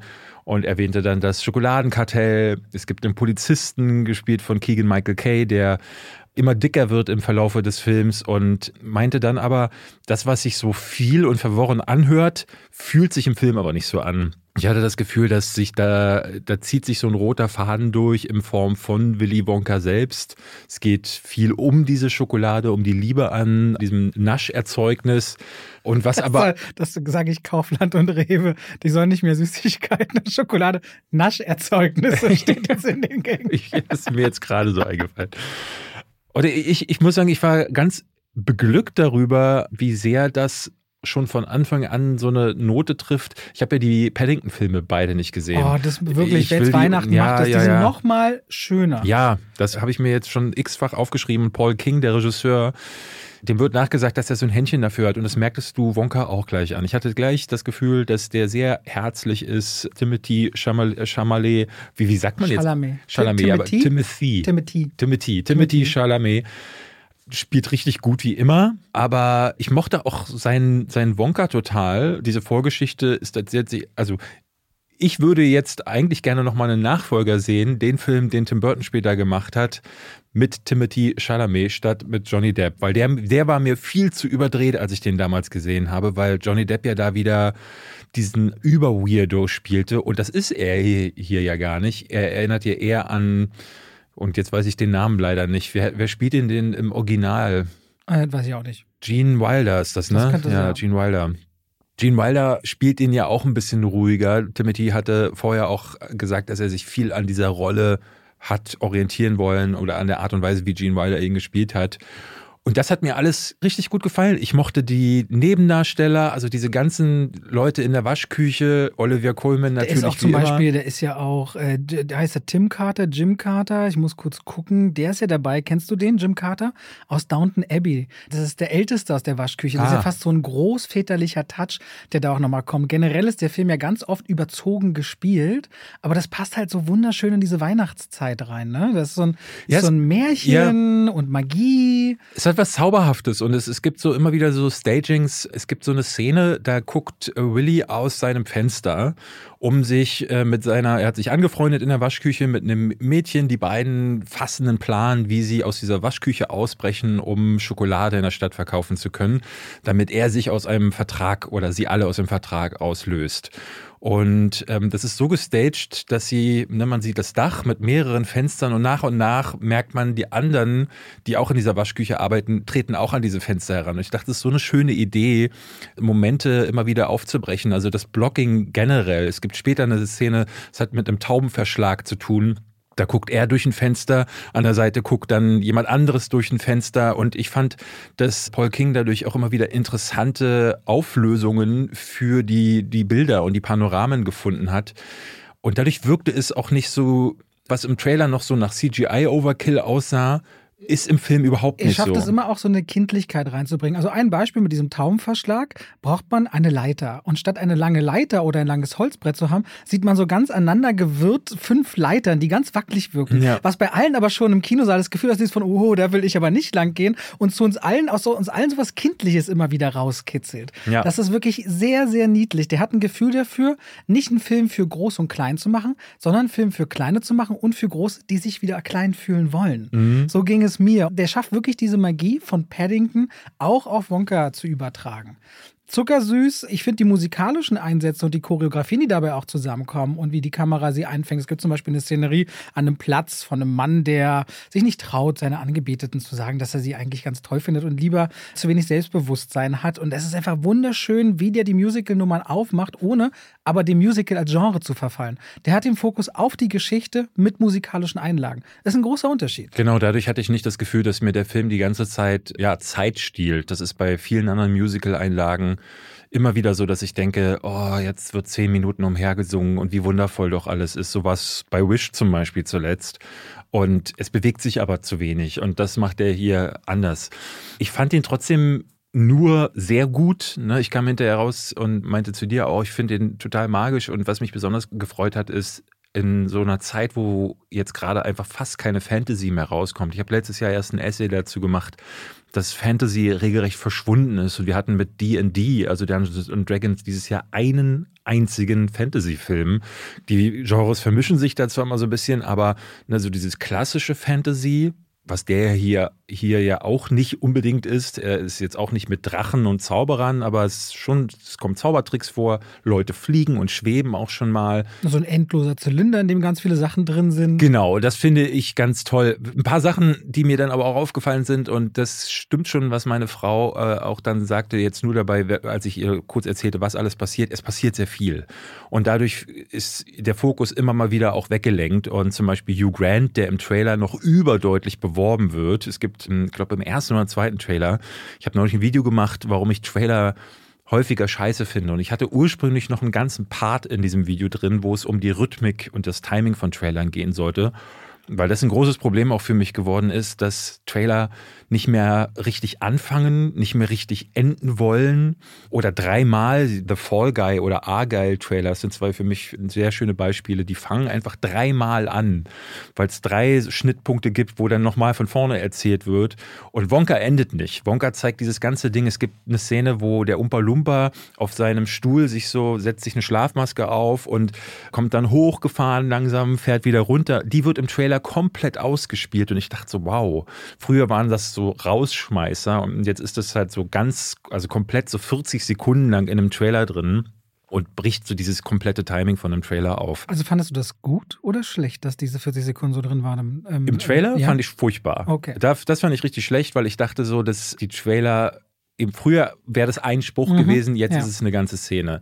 Es erweckt aber auch einen falschen Eindruck, weil du denkst, dass Hugh Grant, so kam es mir vor, wenn der so viel Platz im Trailer bekommt, Absolut, muss der natürlich auch mehr Platz im Film bekommen und es ist gar nicht der Fall. Ne, ich fand es letzten Endes gar nicht schlecht, weil Hugh Grant ist für mich die große Schwachstelle gewesen. Nicht, weil ich den nicht gut gefunden hätte, aber ich finde die CGI-Effekte in diesem Fall ach, das ist, nee, das, das hat mir nicht so ich glaub, gut gefallen. Ich glaube, da gab es auch ein bisschen Aufschrei aus der Szene der kleinen Wüchsigen. Ja? Ja, weil man sich wollte, dass man, glaube ich, aus dieser Riege besetzt, aber Paul King wollte halt Umpa Lumpas werden von Roald Dahl in der Vorlage so als 40 Zentimeter groß beschrieben mhm. oder kniehoch und hätte man nicht besetzen können, weswegen man gesagt hat, nee, dann geht er auf jemand anderen halt. Da merkt man so, es gibt so ein, zwei Momente, wo ich dachte, ah, da hätte man sich noch ein bisschen drauf konzentrieren können und vielleicht nicht ganz so groß erzählen. Aber letzten Endes, also ich finde zum Beispiel auch aus dieser Waschküche die ganzen Charaktere, oh, da hätte ich gern mehr gewusst oder mit denen hätte ich gern mehr Zeit verbracht. Aber es geht nicht, weil dafür. Ne auch dieses Tüftlertum von Wonka mag ich gerne, wenn der so eine Waschmaschine entwickelt. Also, aber es ist nur so, aber auch ja, nur so nebenbei. Wobei ich finde, dass Nudel für mich so die Schwachstelle ist, äh, spielerisch. Das ist eigentlich mhm. eine sehr wichtige Figur, die an mich, für mich am ersetzbarsten wirkte, so ein bisschen. Da hatte ich das Gefühl, ah, schade, da merkt man, dass alle anderen deutlich mehr Schauspielerfahrung mitgebracht haben. Ja, weil Nudel ist keine Person Person, sondern sie erfüllt nur einen Zweck. Mhm, also sie ja. ist nur so dieser moralische Counterpart, eine, die dann immer wieder Situationen einbringt, die Wonka auf den richtigen Pfad lenken. Also es ist so ein richtiger Mechanismuscharakter und da merkst du, wie die Schrauben sich drehen und weniger, wie die Figur mit Seele gefüllt ist. Aber Magie ist, glaube ich, was, was das gut beschreibt und was man lange nicht auf der Kinoleinwand hatte. Hier muss ich ganz ehrlich sagen, ich bin kein großer Franchise-Fan. Teil 2 würde ich mich aber hier freuen. Solange Paul King Regie ja. führt, der kann wirklich was. Und was äh, zum Beispiel bei all den Namen, die du gesagt hast, auch ein Rowan Atkinson. Ne? Also wenn der auf einem Weihnachtsfilm auftaucht, das war schon bei tatsächlich Liebenbringer und das ist er auch hier. Und du merkst das in der Vorführung, wo wir waren, alle Leute sofort sich so gefreut, den zu sehen. Der ist auch eine lebende Legende. Sogar meine der ist, Kleine. Der ist ein Kulturgut. Da war ich sehr überrascht. Wie fand die den überhaupt, den Film? Sie sagte gut und das bedeutet bei ihr passabel. sie hatte auch mehrfach mittendrin angemerkt, dass sie, sie hat Hunger, sie möchte was essen. Und äh, ich meine, ja, und jetzt, was, was soll es bedeuten? Da hatte sie vorher Kartoffelchips. Sie guckte mich ganz entrüstet an und meinte, Robert, warum sind die Tüte so klein? Ja, so kleine Lays. Ja, sie hat übelst viele Süßigkeiten. Wir, hatten, wir waren bei so einem Special Screening, wo es viele Süßigkeiten gab. Und da hat sie sich eigentlich den Bauch vollgeschlagen, hatte dann aber trotzdem noch Hunger. Also für sie war das nichts. Aber woran das lag, darüber haben wir nicht gesprochen. Im Kino hat man, glaube ich, aber sehr gemerkt, dass die Leute schon Lust auf den Film hatten. Also für uns ist es was. Wonka startet ab heute in den Kinos. Timothy Chalamet, nach wie vor einer. Tom Holland äh, war der einzige Konkurrent im Finale und ich glaube, das hätte nicht so gut funktioniert. Nee. Tom Holland in dem Part, nein. Okay, dann haben wir über Wonka gesprochen. Kommen wir zu, was willst Bottoms? du denn? Ja, den fand ich ja blöd. Blöd sogar? Nee, ich fand ihn nicht blöd. Ich musste nicht, nicht einmal lachen. Nicht einmal? Nee, gar nicht. Oh, also, das ist seltsam. Nee, das ist so, ich also du und ich, bei Humor liegt man generell weit auseinander, Ja, wir ja. beide besonders. Ich glaube, so wie du bei Leo den Kopf geschüttelt hast, habe ich bei Bottoms den Kopf geschüttelt. Mhm. Das Ding ist, der Film hat aus meiner Sicht eine richtig schöne Ebene und wäre, wenn er sich ein bisschen anders ernst nehmen würde, ein richtig toller Film gewesen. Ich fand super, dass er sich nicht ernst genommen Ja, hat. nee, ist mir schon klar. Wenn man das, dann ist es Ja, ja. genau das. Äh, äh, worum geht's? Könnt ihr auf Amazon Prime Video gucken. Der hat äh, in ein paar Ländern eine Kinoauswertung bekommen. Hier direkt als Streamer. PJ und Josie sind Highschool-Schülerinnen, die den Quarterback der Schule verletzen. Und dann wird so eine Legende geboren. Darüber werden sie berühmt und sie sind homosexuell und untalentiert und hässlich, wie sie selbst sagen. Aber sie leben in einer Welt, wo Homosexualität nicht mehr alleine ausreicht, um gehasst zu werden. Es liegt, man muss auch untalentiert und hässlich sein. So ist erstmal so der Unterton. Und weil sie berühmt werden, weil sie den Quarterback verletzt haben und deren Highschool seit 20 Jahren auf das große Spiel hinarbeiten, was ansteht, spinnen sie eine Legende daraus, dass sie im Sommer in einem Jugendstrafanstalt gewesen wären, jetzt hier richtig hartes Duo wären und wollen deswegen Selbstverteidigungsclub für Frauen aufmachen. Eigentlich nur, um sich an die Cheerleaderin ranzumachen, die sehr heiß sind. Here you go. This Bottoms.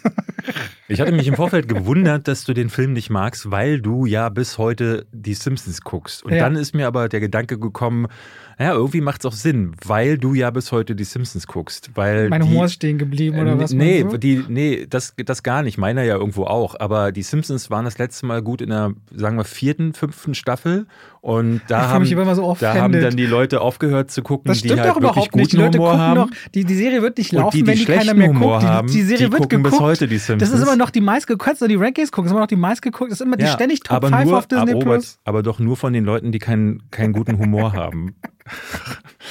Also das, das Ding ist, weil ist so ich habe immer, ich habe immer wieder gedacht, so das ist genau der Simpsons-Humor, dieses unangenehme, dieses überdrehte. Es gibt am Anfang so ein paar Szenen, wo ich dachte, das ist doch genau wie Simpsons. Auch am, das ganze Finale ist Simpsons, weil es völlig absurd wird irgendwann und das habe ich geliebt. Also ganz am Ja, Ende muss passieren Dinge, wo ich dachte, denken am hä? ehesten so. Ich hatte so eher so Super Bad Vibes und den mochte ich ja richtig gerne. Ich bin einfach mit diesem ultra vulgären Einstieg, weil diese beiden Hauptfiguren sind so weit auseinander, finde ich. Ja. Die eine total vulgär und will einfach nur entjungfert werden und irgendwie rummachen, äh, so viel wie es geht. Und die andere, die sucht irgendwie schon so nach einer echten Nähe. Die hat sich verguckt in jemanden und, und die fremdelt da auch so ein bisschen mit. Ich habe zum Beispiel nie verstanden, warum Josie, wie, warum hängen die zusammen? Wo haben die jemals Gemeinsamkeiten? Warum macht die eigentlich die eine das alles so mit? Und ich habe vielleicht einfach zu viele Fragen für mich gestellt. Für mich ist nie klar geworden, warum die beiden denn wirklich, wo haben denn die, wo, wo Ja, deren Gemeinsamkeiten? Das habe ich mich eben irgendwann nicht mehr gefragt, weil ich habe relativ schnell für mich festgestellt, auf so einer Metaebene hatte ich das Gefühl, ist das ein eher ein Fantasy-Film. Das war ja nie geerdet, das war ja nie realistisch. Sie leben an einer Highschool, wo die Männer die ganze Zeit, also es ist ja im Grunde nur wandelnde Klischees. Ich fand das Drehbuch auch ultra clever. Alle Männer haben die ganze Zeit ihre Sportklamotten an und legen die nie ab. Nie. So, und dann die, Doch. der, der Es gibt's einem, oder? Ich glaube, es gibt eine Szene oder so Ja. und dann auch bei ihm zu Hause, bei dem Jungen. Aber in der Schule tragen die die ganze Zeit ihre Football-Klamotten. Alles ist so aus Klischees bedingt. So dann der, der Klassenlehrer ist so ein Typ, der sieht aus wie aus dem Ghetto, als würde er jeden Moment die Der ist Pistole ehemaliger, ziehen. ehemaliger NFL-Spieler. Mag sein, ne, im, im echten Leben, aber Ja. in dieser Schulrealität ist er halt einer der Klassenlehrer. Geht es nicht einmal um Anne Frank, wo äh, The Holocaust was real? Yes, it was real, weil sich gerade einer schon melden wollte.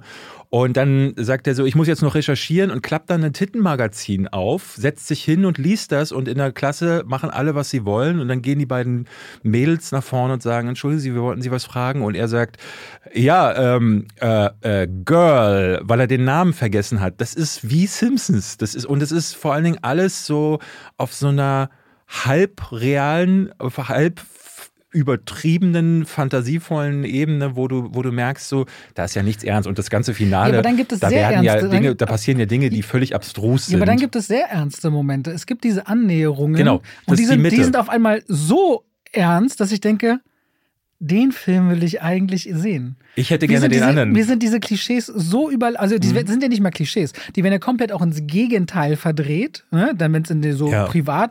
Und für mich war das so, aber guck doch, also ich hatte in den Momenten, wo die Figuren sich annähern und so ganz ehrlich mal zueinander sagte ich, boah, guck mal, was hier für ein Talent drinne steckt, was hier für ein wirkliches Potenzial für mich drinsteckt, mich mit den Figuren der Geschichte zu verbinden. Ich habe gedacht, mach doch all diesen Quatsch und reduziert es so ein bisschen auf die cleveren Gags, aber nicht dieses völlig überspielte. Mich hat's einfach, für mich waren das zwei verschiedene Filme und ich dachte so, guck mal, da drinnen ist der eigentliche Film, den sie erzählen könnte und wollte. Für, mich, mich ergibt es nicht Sinn, warum sie dann, warum sie das dann überhaupt einbringt. War das überhaupt eine Regisseur? Ja, Emma Seligmann. Ja. Ja, ja, Anfang und Ende sind das, was ich mochte, und in der Mitte wird er so herzlich. Und von diesem Film haben wir schon mehr als genug. Das stimmt, das, und, da hast du recht. Und den Film, den ich am Anfang und am Ende bekommen habe, den gibt es halt gefühlt nur dieses eine Mal. Und deswegen dachte ich so, schade, dass ihr den nicht einmal durchgezogen habt, weil dann hätten, ich glaube, wenn du dann gesehen hättest am Anfang, boah, das ist nicht meins, dann weiß man, ist nicht mein Humor und dann schaltet man ab. Mein, ich Aber, zieh's ja durch. Gut, du dann. Aber ich glaube, weil man dann so zerrissen ist, wenn man denkt, so, ah, da ist ja doch mehr drin. Und ich dann irgendwann dachte, oh, wo will der Film denn jetzt hin? Weil es mir dann plötzlich, ne, der Mittelteil zog sich dann so weil es drumherum einfach zu abstrus, zu lustig, zu temporeich auch war und irgendwann ist das dann, wird es dann Teenie-Drama. Erinnerte mich an Booksmart sehr, aber Booksmart. Von der Ausgangssituation. Booksmart ist dann eben der Film, den ich wollen genau. würde. Genau. Booksmart der hat die ernsten Momente und er hat auch diese übertriebenen und das ist eigentlich. Ja, aber wesentlich weniger übertrieben als Bottoms. Und deswegen muss man sagen, hier wird niemand so richtig satt. Aber ich glaube, wenn man sich einlassen kann und hier überwiegt auch der Part, den ich mochte, weil ich am Anfang und am Ende, wie gesagt, große Teile sind dann eben eher eine abstruse Komödie, eher wirklich seltsamster äh, Simpsons-Humor. Aber ja, so richtig will sich Bottoms nicht einigen und das ist, tut dem Film nicht gut. Könnt ihr euch aber, wie gesagt, komplett auf Amazon Prime Video anschauen. Hier quasi inkludiert, ohne Aufpreis, wenn ihr da Kunden seid. Weißt du, wo ich gestern durchgesäppt habe im Fernsehen und witzigerweise auch auf einmal richtig doll schmunzeln musste und dachte, ey, der würde jetzt wieder richtig den Kopf schütteln, wenn er mich dabei sehen würde? Scary Movie 4 lief im Fernsehen. Also allein, wenn du das schon hörst. Wusstest du noch aus dem Kopf, dass der Leslie Nielsen mitspielt? Als Präsident wieder? Ich der sich mit so einer Nacktkanone beschießt und dann nackt vor der UN steht oder wie er sich umdreht, da steht UN, der guckt sich, ich bin hier gerade in der Un das ist so mein Humor. Der ist völlig, und dann strahlt diese Kanone auf alle und dann sind alle nackt und es gibt ein völliges Chaos. Es klingt richtig bescheuert, aber da merkte ich wieder so, Robert, dein Humor ist auch ein bisschen spezieller. Ich weiß noch, wie ich damals in Scary Movie im ersten Teil saß und wir rausgekommen sind und alle so um mich herum, wow, beste Komödie. Und ich dachte, irgendwas ist anders mit mir. Irgendwie merke ich auch, vielleicht passe ich hier nicht so richtig hin. Und ab da wurde es ja nur noch schlimmer. Der zweite ja, ja. ist ja dann nur noch halbwegs. Wobei der zweite ist fast ikonisch, weil der wird ganz oft von Leuten noch zitiert mit meine Keime, deine Keime, der Mann ja. mit dem Haken. Aber dann wird es ja nur noch ätzender. Magst du Star Trek eigentlich? Ja. Hast du Lower Decks mal gesehen? Nein. Ich habe jetzt rein. Das ist bestimmt was für dich. Weißt du, worum es darin geht? Nein. Nur ganz kurz. Das ist eine Animationsserie, wo es um ein unwichtiges Schiff geht und deren Crew, wenn alles Geiles schon passiert ist, kommen die und machen den Papierkram mit den neuen Zivilisationen. Ah, okay. Das ist wirklich, das, okay, das ist okay. ein super spezieller Humor. Ich glaube, das könnte dir gefallen, wenn du Star Trek-Fan bist. Okay, Bottoms, wir. Kommen wir mal zu einem wirklich ganz, ganz anderen Film. Ja, auch super lustig. Der es krass in sich hat. Ja, die Macher von Bad Boys und Bad Life. Girl, alles mit Bad. Ja, und Bad Girl, der ja nun nicht rausgekommen ist. Hast du den Namen parat? Natürlich. Adil Abi und Bilal Fallah. Ja. Zwei belgische Freunde, Regisseure. Hm, die jetzt einen Film gemacht haben über einen belgischen Influencer, einen Rapper. junger Mann, der Rapper ist und er ist gleichzeitig auch irgendwie in der Szene abgedriftet, verkauft Drogen und hat einen Bruder.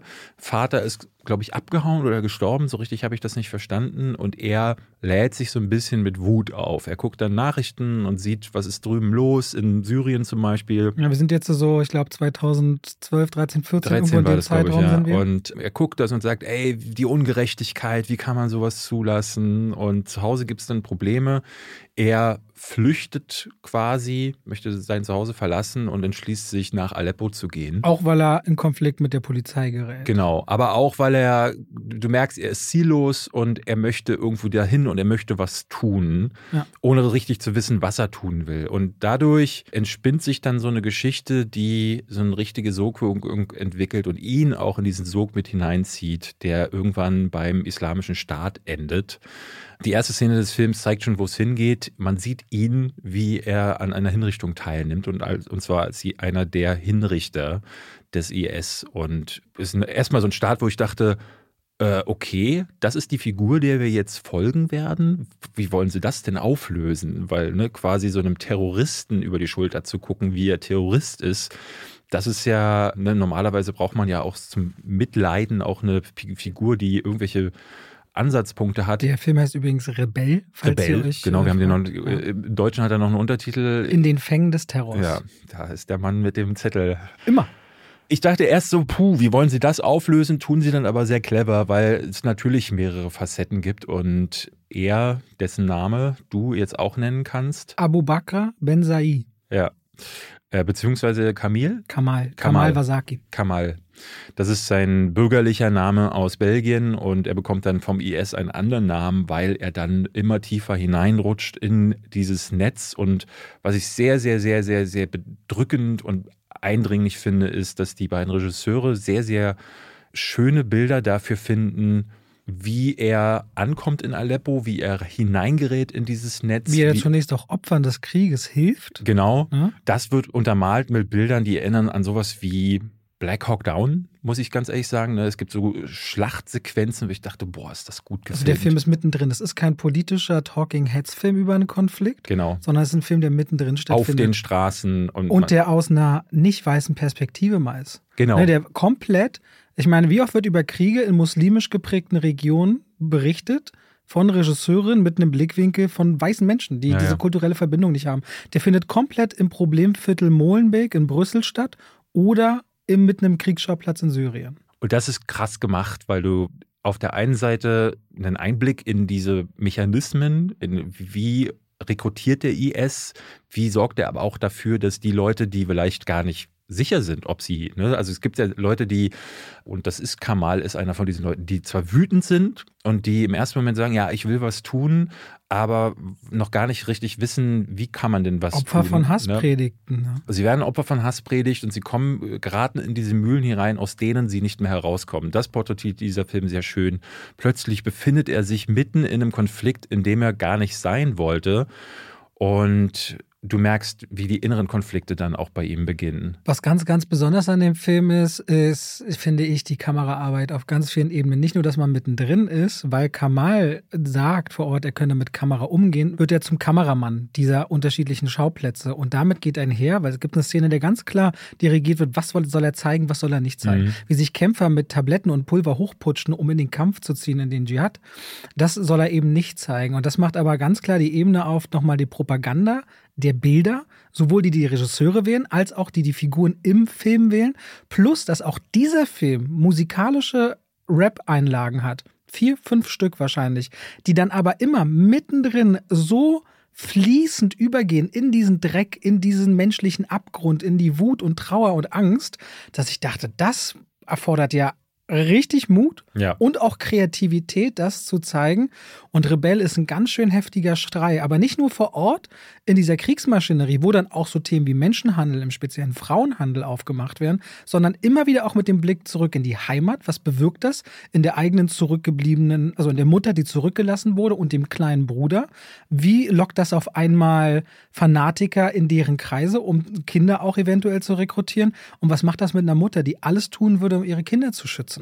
Ich finde, Mut ist auch noch auf einer anderen Ebene notwendig, weil du bist ja immer auf diesem schmalen Grat. Ne? Du kannst da richtig schnell Gefahr laufen, dass das auch vielleicht als islamfeindlich oder so angesehen wird. Oder dass zum Beispiel in den falschen Kreisen die. Das Verrat oder ja, was? Das, ja, genau. Ne? Und ich finde, das ist ein mutiger Film in der Hinsicht. Es ist ein optisch, ein stilistisch mutiger Film, der mit diesen Rap-Einlagen, ich finde die letzte Musikperformance im Film ist herzergreifend. Du meinst Ganz der Epilog? Der Ganz Epilog? am Ende den Epilog. Der Epilog haut generell rein. Ich finde die Szene davor ist für mich das krasseste. Mhm. Ja, das aber das kann man nicht spoilern, aber ich, da werde ich mich auf Jahre dran erinnern. Ich kann mich auf die letzten 15 Jahre nur an eine Szene erinnern, wo so schnell die zwei extreme Emotionen zusammengebracht worden sind. Das war ein LA Crash mhm. und seitdem habe ich das nie wieder gesehen, bis jetzt dieser Film kam. Ja, der Film dreht dann so ein bisschen in so eine Richtung ab. Ich habe ihn dann verglichen mit American History X, weil auch in American History X hast du ja einen Mann, der von der Ideologie komplett eingenommen wird und sein Hass wandelt sich dann aber im Verlaufe des Films. und durch andere Umstände gerät dann, dein, äh, dann auch da sein Bruder in genau diese Fänge hinein. Und wie schnell das gehen kann, zeigt er ja auch im American History X und Rebell zeigt das jetzt wieder, aber nochmal detaillierter. Um das aber zu zeigen, verlässt der Film immer wieder auch Syrien und geht wieder zurück nach Belgien. Und da merkte ich, ab der Hälfte bricht der Film so ein bisschen auf. Die eigentlich spannende Geschichte, Kamal zu folgen und wie dieser, dieser Strudel ihn immer mehr, immer tiefer zieht und wie die Mechanismen des IS oder dieser Propaganda auch funktionieren. Das fand ich super spannend. Und dann will er zu viel erzählen. Dann ist die Mutter der beiden Brüder irgendwie noch im Fokus und es wird zu viel es werden zu viele Baustellen aufgemacht und am Ende passieren dann Dinge, wo dann Verfolgungsjagden, die so ein bisschen überdramatisiert wirken. Und ich hatte das Gefühl, oh schade, er hat dann dieses, dieses eigentlich interessante Minenfeld verlassen und will dann zu viel Spektakel machen. Das war noch der größte Kritikpunkt, den ich daran hatte. Aber er findet dann mit dem Epilog und dieser Szene davor nochmal zurück. Und das macht am Ende einen Film, den ich beeindruckend fand, der bedrückend auch ist und Absolut. der wehtut. Also ich war sehr überrascht davon, was dieser Film für Bilder kreiert. Wenn man sich überlegt, dass das letztendlich ein belgischer Film ist und man sieht auch so die Förderung, das, der kann nicht viel Budget haben. Mhm. Der sieht aber aus wie andere Filme, die aus Hollywood 50, 60, 70 Millionen kosten. Also das ist ein Film, der wahrscheinlich unter ferner Liefen laufen wird im Kino, weil Mediabus hat der so gut wie gar nicht. Der ist schon raus seit dem 30. November. Den könnt ihr seit einer Woche schon gucken. Aber der ist auf jeden Fall ein Blick wert. Und äh, ja. der Tipp kam von David, also vielen Dank dafür. Den hat mir auch sonst keiner aus der Community den Film vorgeschlagen. Insofern danke dafür.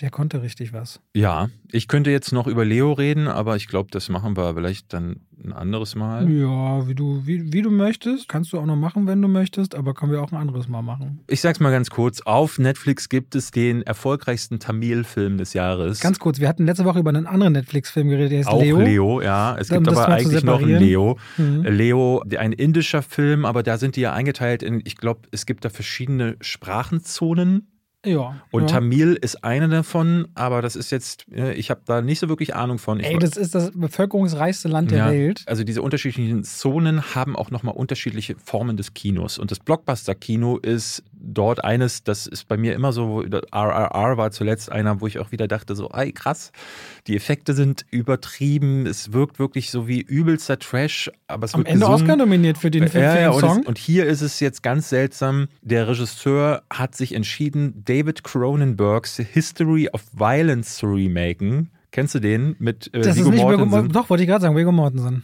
Genau, wo er quasi, ne, um es kurz abzureißen, er hat einen Café, am Anfang kommen Räuber in seinen Laden, er bringt die um, das wird dann in den Nachrichten übertragen und dann irgendwann taucht die Mafia bei ihm in der Stadt auf, weil in, die haben in den Nachrichten gesehen, er hat nämlich offenbar eine Vergangenheit, die selbst seiner Familie nicht bekannt ist.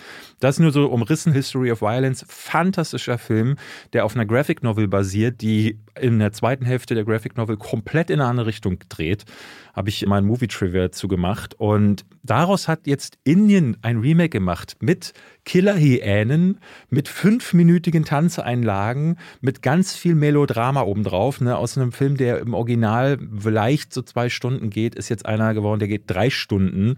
Und es ist auch ganz viel narrativer Humbug dazu gedichtet worden. Und vor allen Dingen der Part, der, der von Cronenberg ausgespart wird, um dem Ganzen ein bisschen mehr Mystik zu geben, aber auch, weil es, glaube ich, schwer zu erzählen ist, ohne dass man nicht völlig als Zuschauer die Verbindung zum Hauptcharakter verbindet. Weil eigentlich, Viggo Mortensen wird in History of Violence jetzt jemand erzählt, der ein kaltblütiger Killer war. Es wird immer wieder erwähnt, aber wenn man es nicht sieht und man nur sein Leben jetzt als äh, liebender Familienvater sieht, ist es okay für dich als Zuschauer. Hier denken sie sich, wir zeigen einfach beides. Und die erste Hälfte ist nur er liebender Familienvater der mit der Familie Schokolade anrührt, aber er hat im ersten Part des Films hat er auch noch eine Killerhyäne betäubt und diese Killerhyäne nimmt er mit nach Hause und bringt dann in der nächsten Szene die Familie mit in den Käfig der Killerhyäne, die dann aber sich entschließt, jetzt will sie niemanden mehr auffressen und wird dann beste Freunde mit ihm. Es ist völliger Blödsinn, alles. Wie immer, völlig Aber? übertrieben. Aber die Action und die Bilder und es ist wie immer so, wo du denkst, ich finde, indisches Blockbuster-Kino ist immer genau auf diesem schmalen Grad zwischen Hä und Aha.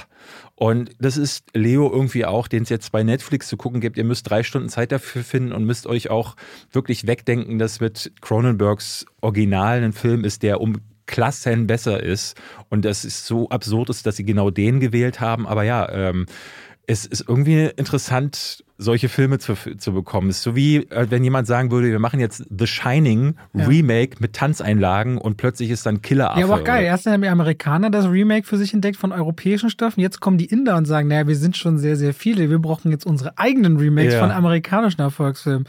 Okay, Leo, nicht die Echse, sondern der Tanzfilm nach Cronenberg. Genau, also wenn ihr, wenn ihr eingebt bei Netflix, dann ist Leo der mit dem blutverschmierten Typen auf dem Cover der bessere Film, meiner Meinung, nach. Okay, liebe Leute, damit sind wir für diese Woche durch. Vielen Dank, dass ihr reingehört habt, wie immer. Vielen Dank nochmal, dass Aline sich die Zeit genommen hat, dabei zu sein. Da hatten wir auch wieder mal einen ganz anderen Einblick. Wir freuen uns immer, wenn wir Gäste be bei uns im- Besitzen. besitzen. besitzen. Jetzt, Besitzen. Wir zurück, wir holen den nächsten. Mal gucken, wer wieder kann. Nee, wir freuen uns, wenn wir das zusammenführen. Am Januar haben wir wahrscheinlich wieder einen Gast. Insofern erstmal eine schöne Woche. Nächste Woche hören wir uns wieder. Macht's gut, bis dahin. Tschüss.